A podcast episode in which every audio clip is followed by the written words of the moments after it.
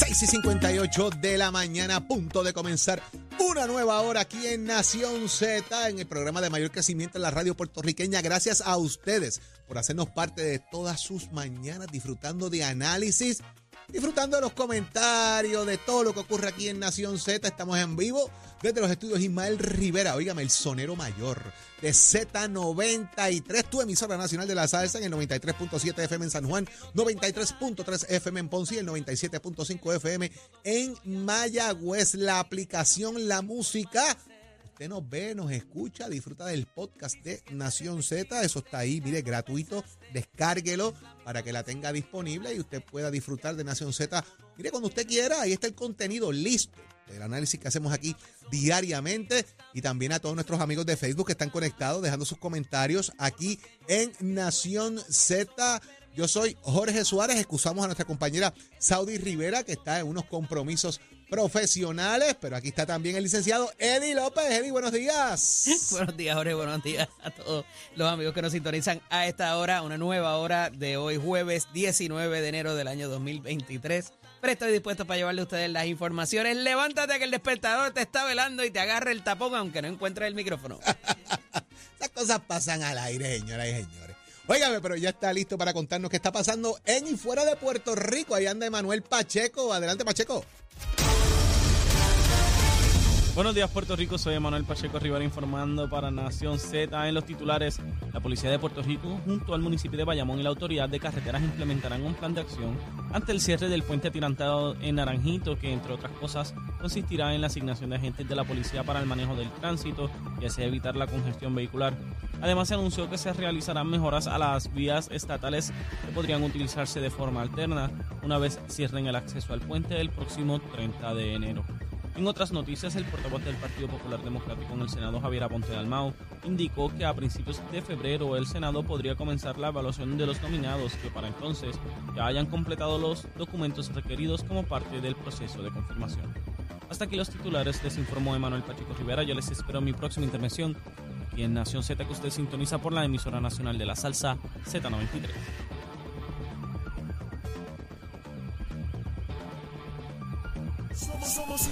Fiscalizadora sobre los asuntos que afectan al país.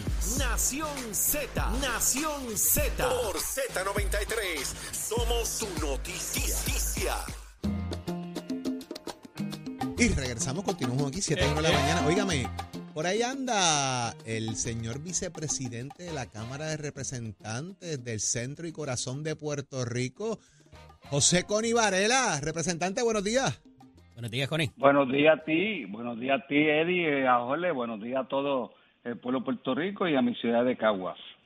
Lo dije bien, viste, centro y corazón de Puerto Rico, para que no te quejes. José Manuel Varela. Muy bien, muy bien. Lo dije bien para que después no me pases el tique. Mira, Connie, eh, representantes, continúa la discusión en la Cámara sobre las enmiendas eh, a la Constitución, que usted había empezado con ese tema ya eh, inicios de cuatrenio. ¿Cómo anda eso? Bueno, como tú bien sabes, eh, la Constitución se aprobó hace 70, 71 años y nosotros hemos estado celebrando eh, distintas actividades.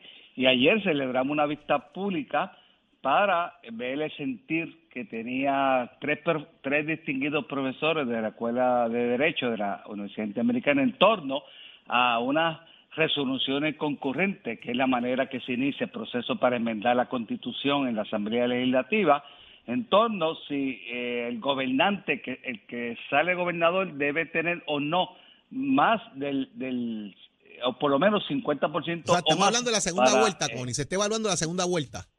Es correcto, la, la segunda vuelta para ver si hay receptividad en la Cámara de Representantes y luego en el Senado de aprobar esta, esta enmienda. Acuérdate que son dos terceras partes, dos terceras partes se requieren de los miembros de la Cámara que voten a favor para que continúe el proceso. y ayer, pues, como... ¿Qué, modelo se está mirando quizás alguna jurisdicción en Estados Unidos o de algún país cercano que pudiera adaptarse a nuestra realidad? De acuerdo a que nunca hemos trabajado con eso, sería la primera vez, eh, y cómo irlo adaptando y hacerlo parte de nuestro sistema de gobierno. Bueno, eh, eh, tú sabes que en América Latina es bastante común este este modelo, ¿no? en Estados Unidos Eh, el caso más reciente fue el caso de, de Georgia, donde en dos ocasiones, en dos ocasiones, eh, en el 20 y, ahora el año pasado, recientemente, eh, tuvo que ir a, una segunda vuelta el, el, el reverendo Waco, Waco, creo que fue, que ganó en ambas ocasiones. Y así por el estilo, eh, nosotros eh, lo que estamos viendo es, eh, debe ser el gobernador de Puerto Rico una persona que solamente obtiene el 33, 30% o 30% de los votos emitidos, o debe tener por lo menos eh, un 50% o un 45%, eso todavía no, no lo hemos determinado. Lo que estamos buscando es que la persona que sea gobernador tenga legitimidad, tenga suficiente poder, respaldo de, de, del pueblo puertorriqueño. Oye, que hace muchos no años mismo, un gobernador no saca más de 50, no saca más de 48 49%, ¿sabes? Eso es así. En, en, el, en el en, fíjate, eh, en el 12 eh, Alejandro García Padilla sacó alrededor de 890 mil votos y ahora Pedro Pierluisi sacó 425 mil aproximadamente menos eh, la mitad de lo que sacó Alejandro García Padilla. Digo, pero hay que llevarlo por ciento también, también, Hay que llevarlo por ciento porque hay menos población. Exacto. Ah, bueno, naturalmente, naturalmente. Eso se están haciendo una estadística y, y demás. Pero eh, ha sido, ha bajado drásticamente. Eh, creo que Ricky Rosselló sacó un 41, un 42 por ciento. Este, pero eh, hay que seguir analizando, evaluando. Nosotros estamos eh, viendo cuáles son las distintas posturas. Por lo menos hasta ahora lo que nos ha llegado es que eh, es que la favorecen, ¿no? O sea, la persona que hemos llevado, estamos invitando a otra persona que se que, que no está de acuerdo con este sistema o con esta propuesta, pues que, que vaya y también eh, darle la oportunidad. Pero lo que estamos buscando aquí es eh, defender la democracia. Mientras mayor participación y mayor, legitimidad tenga ese gobernante, mejor va a ser su, su, su legado y va a ser su, su gobierno. Por lo tanto, eh, vamos a seguir experimentando y vamos a seguir eh, viendo las distintas alternativas y que el pueblo se exprese finalmente si es que se aprueba, si es que se aprueba en ambas cámaras y el señor gobernador firma la, aunque no tiene que firmar la, la resolución concurrente, pero sí la, la, ley habilitadora para que se pueda celebrar el, el, el referéndum. el, el, Contralor Electoral, eh, digo, ¿verdad? En este caso, eh, ha pedido que se enmiende eh, nuevamente el Código Electoral de Puerto Rico con, con, el tema de lo que son las candidaturas, eh, ¿verdad? Coordinadas. Porque hay una enmienda que está bien interesante, by the way, me encantaría saber quién la, quién la introdujo, de que yo no puedo establecer que hay coordinación de campaña porque no tenemos un documento escrito que diga que estamos coordinados. O sea, Eddie, vamos a hacer un YouTube tú y yo de que vamos a robar el banco. Lo robamos y después lo subimos para que la gente sepa que sí, pero tenemos que ponerlo por escrito primero. Así, lo filmamos, para que la gente sepa que cometimos el delito. O sea, me voy a poner de acuerdo para cometer un delito. Eh, ¿cómo es eso? Sí, eh, eso, eh, tú te refieres a, a, la ley de financiamiento de campaña. Ajá, la de, ley de, Sí, sí, eh, eh, y eso, eh, por lo que pude leer ayer, ayer es que el señor Contralor Electoral está diciendo que hay que cometer un, delito para que se pueda, o sea, eh, el, la ley actual no, tengo que ponerme de, señor, tengo, que firmar un documento donde te estoy diciendo vamos a ponernos de acuerdo para cometer un delito. Si no, no hay como un acuerdo. Correcto. y eso pues hay que examinarlo. Este, eh, esa legislación a mí no me ha llegado, no me ha llegado. No sé si fue en el Senado que la que propusieron ese proyecto, pero eh, habría que cambiarlo naturalmente. Aunque he escuchado ya de los comisionados electorales que, que van a presentar un proyecto eh, referente a varios aspectos de la ley de financiamiento de campaña, espero que contenga esa disposición para, para enmendarla o eliminarla, porque es absurdo, ¿no? Bueno, pero esto es una enmienda del 2020, lo dice el Contralor Electoral, ¿verdad? Este, donde se le añadió esa coletilla. Eh, habría... Ah, bueno, sí, eso fue, eso, eso, fue, eso fue la legislación del PNP que aprobó en junio del 2020 para ponerse eh, en vigor en, en, las primarias y en elecciones y, ustedes ya saben lo que ocurrió. Y ustedes para la eh, pues, campaña prometieron de que iban a hacerle cambios a ese código electoral. ¿Qué ha pasado con ah. eso? Todavía estamos esperando ah, a que alguien baje algún informe o que alguien dé su opinión. Parte, yo, sí, yo de mi parte... si Ramón Torres te eh, llama. En dos ocasiones yo he enviado, de mi parte, yo envié el proyecto que yo entiendo que se debe aprobar. Está en el Senado Allá los compañeros me han dicho que lo van a evaluar eh, y que debería ser para, tiene que ser para este semestre, ¿no? Para no hacerlo eh, eh, como hizo el, el, PNP, que fue tres meses antes y demás, y, desató todos estos problemas que hubo en las elecciones, en las primarias.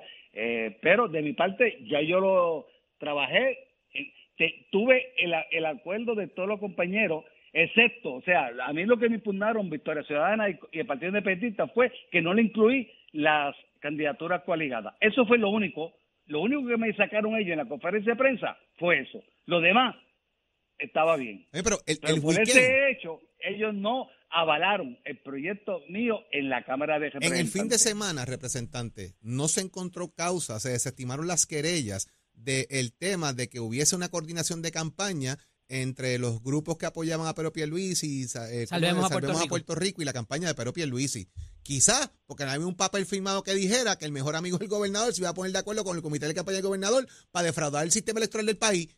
Básicamente, si yo leo hoy lo que escribe el contrato electoral de Puerto Rico en el periódico El Nuevo Día, me parece que es que él está pidiendo que se atienda a esto y de repente vemos lo que ocurre, que hay que legislar porque hay algo que impide que esto se analice y lo que pasó en el fin de semana, no hay que ser genio, es cuestión de atar cabo. Digo, y estamos conscientes de que son dos cosas distintas, la ley 222 y el código electoral. Lo que pasa es que ustedes... Eh, lo que lo que expresa eh, el señor eh, director de la oficina de control electoral, ¿no? Para ver qué enmienda hay que hacerle y, y trabajarla rápido para que tenga efecto inmediatamente. yo creo que el Senado, pues, se debe aligerar, debe debe ponerle atención y prioridad a este asunto y nosotros estamos en la mejor eh, eh, condición de, atenderlo inmediatamente. Vamos a trabajarlo. Es necesario para el país. Es necesario para el país. Nuevo día, página 8, eh, representante. Ahí está la explicación que hace el Contralor Electoral de Puerto Rico, Walter Vélez, pidiendo precisamente qué es lo que se debe enmendar, según él, para atender estas situaciones, porque le está costando trabajo. By the way, ¿Piensan hacer alguna enmienda o algo allá en la Cámara de Representantes con el tema de los delegados congresionales? Porque pues eso sigue por ahí dando tumbos, no hay que presentar en, eh, eh, eh, en ética gubernamental los informes que tú has presentado por muchos años, Connie. así que, ¿qué va a pasar con eso? De presidente, ¿estás ahí? Hola. No, no, no nos escucha. Representante. No, parece que no, está ahí, pero no, nos escucha. No nos está escuchando Connie, parece. No, se fue la llamada de Connie Varela. Fíjate, e, era interesante saber qué iban a hacer con eso también, Eddie. Porque que no se han puesto poner, no se han podido poner de acuerdo para un borrador dentro de la delegación. Se van a poner de acuerdo para la para la ley, o sea, y, lo que decía Jorge, son dos cosas distintas. Así El código es mucho más complicado, ¿verdad? Eh, por la cuestión ideológica y política, eh, quizás de, de las delegaciones eh, pero lo que resalta el, el, el Contralor Electoral Walter me parece que es algo que, que, hiere la retina, ¿verdad? Cuando uno lo lee y que no debería eh, quizás eh, tener tanto, tanta oposición o de alguna manera que algún miembro de la legislatura tenga objeción eh, sobre este asunto. Lo, de la, lo del código electoral es mucho más complejo porque implica el quizás eh, una, un mecanismo, una herramienta que uno de los partidos quiere para poder... Eh, Está de regreso el representante Connie Varela y le preguntaba al representante si han mirado el tema de los delegados eh, congresionales, qué va a pasar con eso eventualmente, porque pues Melinda Romero ha dicho que no va a radicar porque la ley dice que no tiene que hacerlo los informes de ética eh, gubernamental, pero según ahora de Aboxó, usted ha radicado ese, ese informe por muchos años eh, y de repente una, una, figura electa, la ley la exime de hacerlo porque no se radicó nunca. Lo van a enmendar. ¿Qué, qué van a hacer con eso, Connie? Bueno, este, eh, sobre ese particular quiero decirte que para mí la ley es clara. Todo aquel funcionario que eh, ocupe un puesto esto es un puesto político, esto es un puesto político. Tiene que radicar informes a la oficina de ética. Yo estoy eh, seguro de que el señor eh, director de la oficina ética se va a sostener. Eh, bueno, vamos a ver qué sucede. Yo por lo menos estoy claro. O sea, yo, para mí no hay que revisar la ley. Todo aquel funcionario que sea electo tiene que rendir un informe financiero. Vamos a ver Y qué pasa con eso. fue, vamos a ver qué pasa con eso. Representante Connie Un Varela, abrazo, Connie. Gracias por estar con nosotros aquí en Nación Z. Siempre es bueno tenerlo y dialogar de todos estos asuntos que son importantes para el proceso electoral y proceso de país. Que tenga buen fin de semana. Eso es. Igualmente, saludos a todos. Un abrazo. Continuamos con más. Igual. Este segmento es traído a ustedes por Caguas Expressway, donde menos le cuesta un Ford. Damos paso al segmento del análisis del día. Como todos los jueves tenemos a nuestro experto en comunicaciones, Dani El Machete Hernández. Buenos días, Dani. Buenos días, Eddie, a todos por allá. Y está con nosotros también el ex senador Nelson Cruz. Buenos días, senador. Saludos, buenos días para ti y todos los amigos que nos escuchan. Qué bueno tenerlos con nosotros. Y Dani, eh, aquí hay un asunto que yo creo que es muy cercano a tu corazón y que has estado en la palestra pública hablando y es de las aspiraciones de los posibles candidatos dentro del Partido Popular. Eh, ayer hablábamos también de que la maquinaria del Partido Nuevo Progresista ya estaba aceitada para, para de cara al nuevo ciclo electoral. Estuvo, hubo unas expresiones de la de la comisionada electoral Vanessa Santo Domingo a esos efectos y más temprano eh, cuestionaba el timing de que se hicieran estos anuncios de posibles aspiraciones, no solamente para presidir las colectividades, sino para directamente a los puestos eh, que, eh, que va a ir cada uno a aspirar. Eh, Dani, comienzo contigo, particularmente por la aspiración ayer anunciada o antes de ayer eh, de el, el joven Pablo José Hernández. Ha, ha sido muy vocal en cuanto a esta aspiración de el candidato ya. Bueno, esas precandidaturas, ¿verdad? Porque todavía no ha abierto el periodo para radical, eh, también se dan temprano por la necesidad del factor reconocimiento. Aunque hayan algunos nombres que puedan resonar un poquito, la verdad es que ninguno, ni en el PNP, ¿verdad? Con excepción de los incumbentes, ni en el Partido Popular, son personas que tengan un, un reconocimiento alto, que la gente ya sepa quiénes son en, en su gran mayoría. Quiero recordarte, por ejemplo, para hacer referencia, que la gente a veces, ¿verdad? Este, ve las cosas de una manera, pero la realidad es distinta. Este, por ejemplo, el caso de- del doctor eh, Bernier, cuando fue a, la postulación, se dio cuenta de que la mitad del país no sabía quién él era. Quizás habían escuchado el nombre, pero no sabían de dónde venía, no lo relacionaban con, con su cara. Y eso es una, es una realidad hoy día, ¿verdad? Más fuerte para eso, como dije antes, para esos eh, eh, candidatos nuevos, que quizás pueden eh, resonar un poco para los medios, quizás los periodistas saben quiénes son, este quizás eh, el, corazón de rollo, como le decimos, ¿verdad? La gente de la estructura más cercana, el círculo más interno del partido puede saber quiénes son, pero una vez empiezas a alejarte de ese de, de los partidos, la gente no tiene conocimiento de quiénes son, qué han hecho y por qué eh, ¿verdad? merecen esos puestos. Así que este eh, sobre el, el asunto específico que, que mencionas de Pablo José, pues me parece que el comité exploratorio es para ganar tiempo esperando a ver si Jennifer González va a correr o no. Este y, me parece pues pues una un- una buena movida, ¿verdad? Este políticamente las cosas se manejan con estrategia Claro.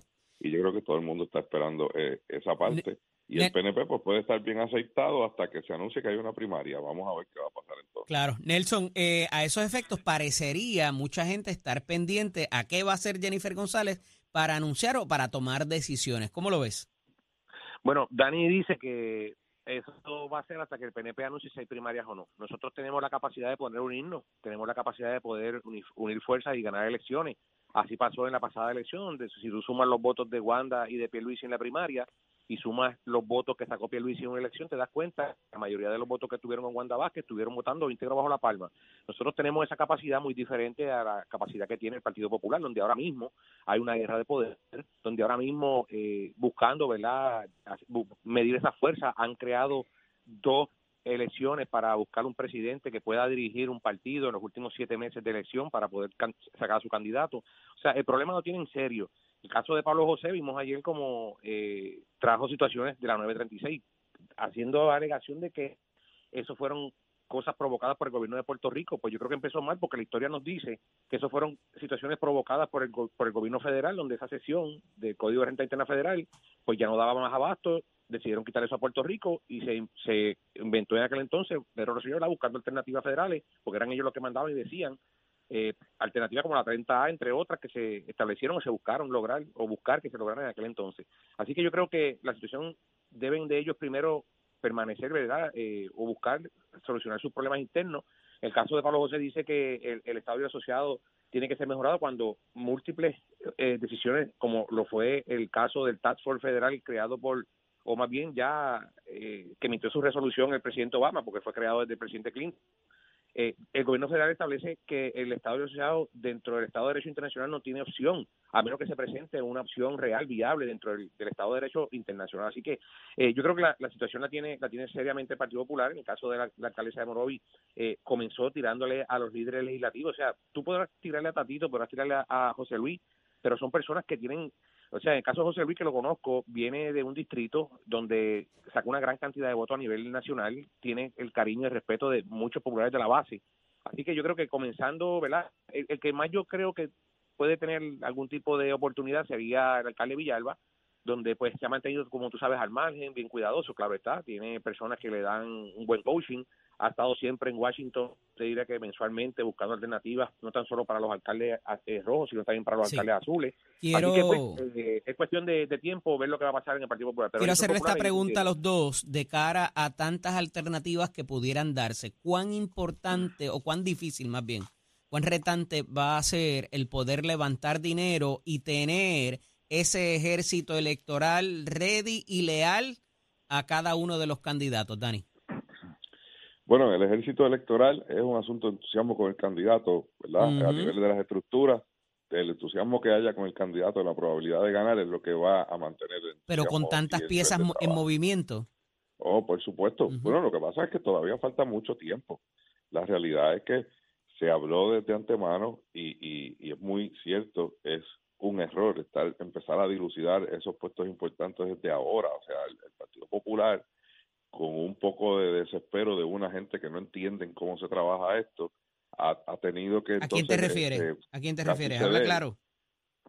No, no, no, no, porque son, son, son grupos, no es alguien específico, ¿verdad? este, pues, pues, pues, acceder a tener una elección en febrero, una elección en mayo, este, erradicaciones en diciembre para la primaria de ley, para volver a tener una elección en junio y eso se habló y se dijo que era verdad este demasiado arriesgado pero aún así pues hubo gente que, entendía que, que, teníamos que salir a votar este, siete veces antes de las elecciones.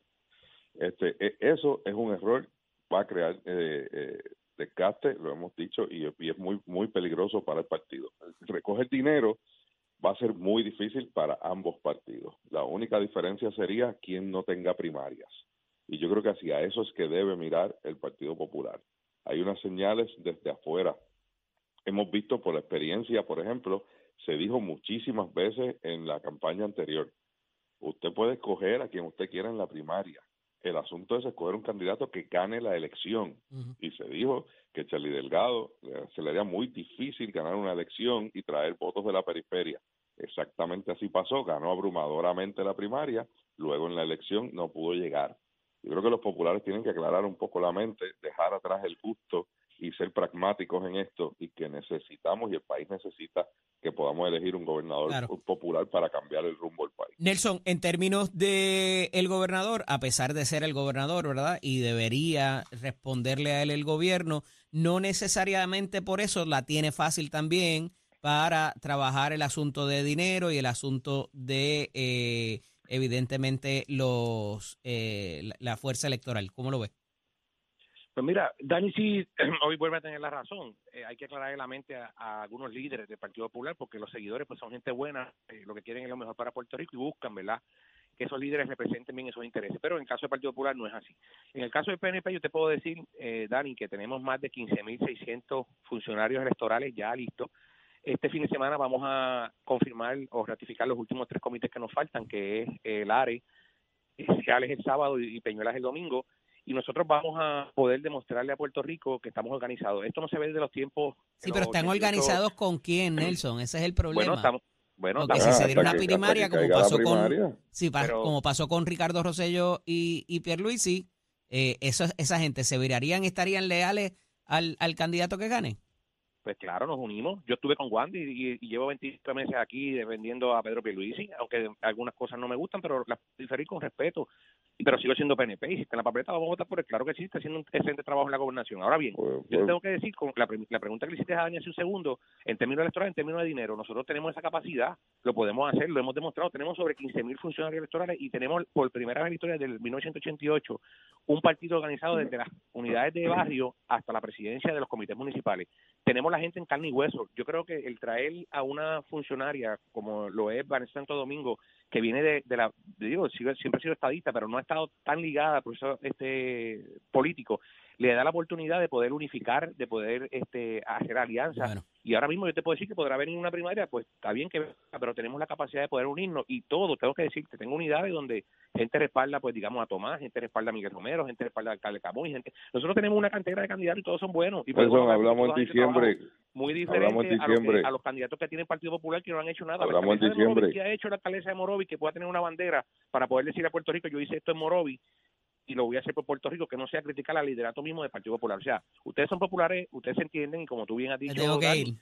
eh, hay que aclarar la mente a los populares y nosotros se la vamos a aclarar. Hablamos en diciembre, cuando llegue la primaria. El próximo diciembre de 2024. Agradecido de ambos. Hablaremos la próxima semana. dónde va a estar Edwin Mundo en la Buen fin de primaria. semana. Un abrazo. Bye. Este segmento es traído a ustedes por Caguas Expressway, donde menos le cuesta un Ford. Noticias, controversias y análisis. Porque la fiscalización y el análisis de lo que ocurre en y fuera de Puerto Rico comienza aquí, en Nación Z. Nación Z por, por Z93. Y ahí está, señoras y señores, listo, presto y dispuesto. El que más sabe de deporte en Puerto Rico, el peso pesado del deporte. Tato Hernández en Somos Deporte. Cuéntame, Tato, ¿qué está pasando? Vamos arriba, vamos arriba, que nos vamos con el béisbol doble A, muchachos, que hay tremenda noticia y a nivel de todas las damas de Puerto Rico y del mundo esto le va a gustar más, y es que Damilet Quiles incursiona como la primera dirigente en el béisbol superior doble A y lo va a hacer con los montañeses de Utuado, que fue la- el equipo que también le dio la primera oportunidad para que una dama juegue béisbol doble A con los varones. Así que ya usted sabe, todo está de plácime. La mujer puertorriqueña es súper orgullosa y más con esta contratación de Damil Esquiles, que va a ser la próxima dirigente del equipo de béisbol doble A de los montañeses de Utuado. Así que le deseamos la mayor de la suerte. Óigame, es muy buen jugadora. También ella juega de la selección nacional de Puerto Rico. Ya se está retirando, pero ya usted sabe, de béisbol es así que saben, hay que darle la oportunidad. Y usted se entera aquí a través de Nación Z Somos Deporte con pisos de Mestre que te informa que estamos en el proceso de matrícula para estas clases que comienzan febrero 2023. Le gusta la mecánica racing, la mecánica automotriz, la mecánica de motora, la mecánica marina, la mecánica dice, es una vueltita por cualquiera de nuestros recintos, Vega Baja, Bayamón, Ponce, Mayagüez y Cagua y toma tu la decisión llamando al 787-238-9494 de estudiar en Mestre College. Que tengan buen día. Achero. Y vieron, my friend. Próximo, no te despegues de Nación Z. Próximo. Lo próximo aquí en Nación Z, Puerto Rico, es que llega el representante Pichi Torres Zamora y el ya aspirante a la comisaría residente en Washington por el Partido Popular, Pablo José Hernández. Tienes cinco minutos para que busques el café y te quedes aquí en Nación Z.